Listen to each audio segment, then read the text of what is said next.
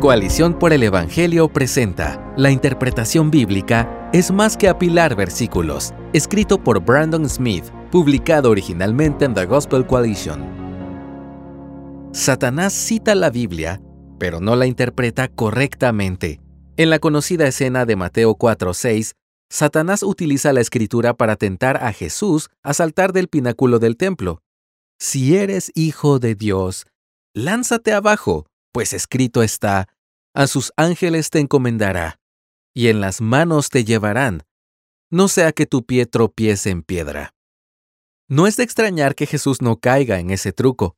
Sí, Satanás citó el Salmo 91, versículos 11 y 12, que promete la provisión de ángeles por parte de Dios para ayudar a su siervo, pero Jesús respondió en Mateo 4:7 con su propio versículo, citando Deuteronomio 6:16. También está escrito, no tentarás al Señor tu Dios. En esta historia, tanto Jesús como Satanás citan la Biblia. ¿La diferencia? La interpretación correcta. El Salmo 91 menciona la provisión de ángeles de Dios en medio de la alabanza a Dios por su majestad y su amor. En ninguna parte afirma el salmista que el pueblo de Dios deba arrojarse desde edificios altos para ver si Dios realmente lo dice en serio. Si se hubiera lanzado desde el templo, Jesús habría estado poniendo a prueba a Dios, habría sido un acto temerario de orgullo, no un acto de humildad dependiente. No podemos limitarnos a apilar versículos bíblicos, haciendo afirmaciones bíblicas basadas en un puñado de versículos aislados de sus contextos bíblicos inmediatos y más amplios. Debemos interpretar la Biblia correctamente. Satanás nos muestra que citar frases y oraciones fuera de contexto que parecen útiles en el momento puede ser un juego peligroso. Obviamente, fue nefasto, pero incluso si estuviera citando inocentemente el versículo, el tipo de aplicación que sugirió habría sido inapropiado. No se necesita un título de seminario para ver este problema. El apilamiento de versículos es un problema antiguo y ha sido la fuente de una gran cantidad de herejías a lo largo de la historia de la Iglesia. Marción separó el Antiguo y el Nuevo Testamento porque percibía una desconexión entre el Dios colérico del Antiguo Testamento y el Jesús amable. Arrio negó la divinidad de Jesús porque Proverbios 8 y otros pasajes parecían apoyar su subordinación al Padre. Fausto Socini utilizó una colección de pasajes desconectados de las Escrituras para negar el pecado original y la preexistencia de Jesús. En cada caso, el resultado fue la herejía. De hecho, uno puede citar la Biblia extensamente y aún así enseñar la Biblia erróneamente.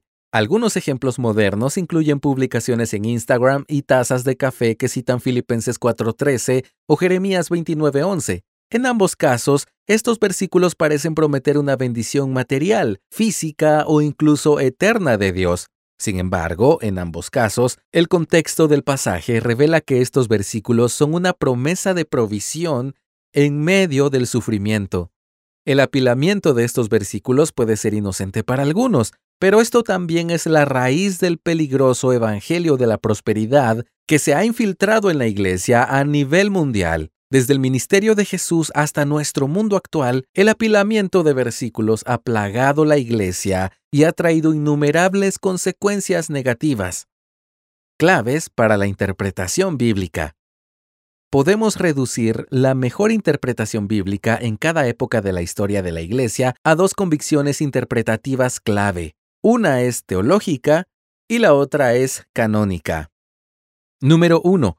La Biblia es un libro teológico coherente antes de ser cualquier otra cosa. La Iglesia siempre ha asumido que la Biblia es la revelación de Dios por lo que es una historia unificada y no contradictoria.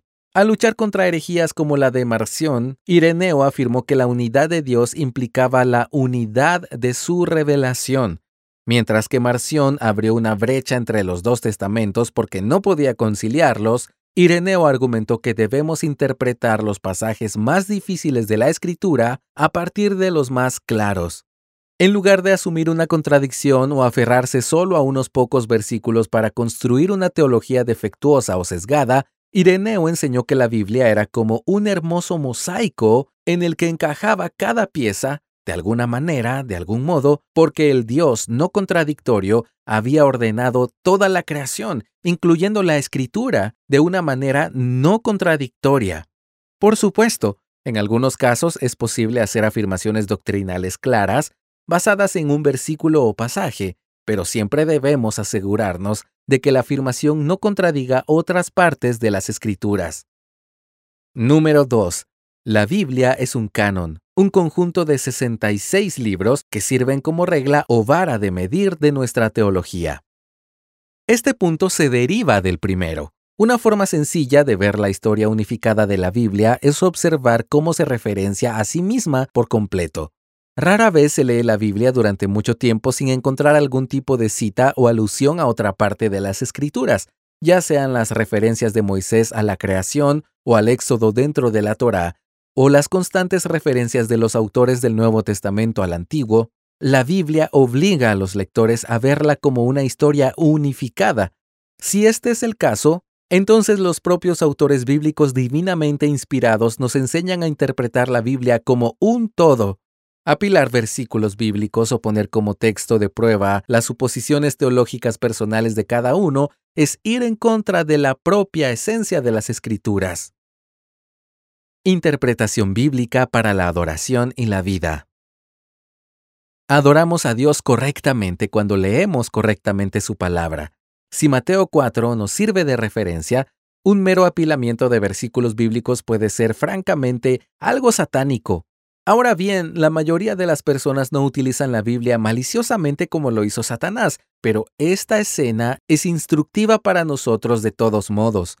Jesús modeló la interpretación correcta para nosotros en ese momento. Cuando se encontró con el Salmo 91, pasó la lectura de Satanás por una rejilla interpretativa antes de asumir que era correcta. El Salmo 91 por sí mismo podría indicar que Dios siempre podría enviar ángeles en cualquier escenario, sin embargo, cuando se pone en unidad canónica con Deuteronomio 6, se aclara su significado y aplicación. Dios proveerá para nosotros, pero su provisión no es un juego para ser manipulado o torcido. No somos el Hijo de Dios perfecto, el Verbo mismo. Sin embargo, Él es nuestro ejemplo a la hora de entender las Escrituras. Él es quien recordó a los lectores de la Biblia en su día que la Biblia es una historia unificada que se centra en Él, Lee Juan 5 y Lucas 24. Por el poder del Espíritu somos capaces de entender esta revelación divina para poder adorar y vivir correctamente en obediencia a su palabra, como enseña 1 de Corintios 2. Permitamos que Jesús sea nuestro Maestro divino para que seamos instruidos por Dios y digamos con los apóstoles las palabras expresadas en Juan 6:68. Señor, ¿a quién iremos? tú tienes palabras de vida eterna. Gracias por escucharnos. Si deseas más recursos como este, visita coaliciónporelevangelio.org.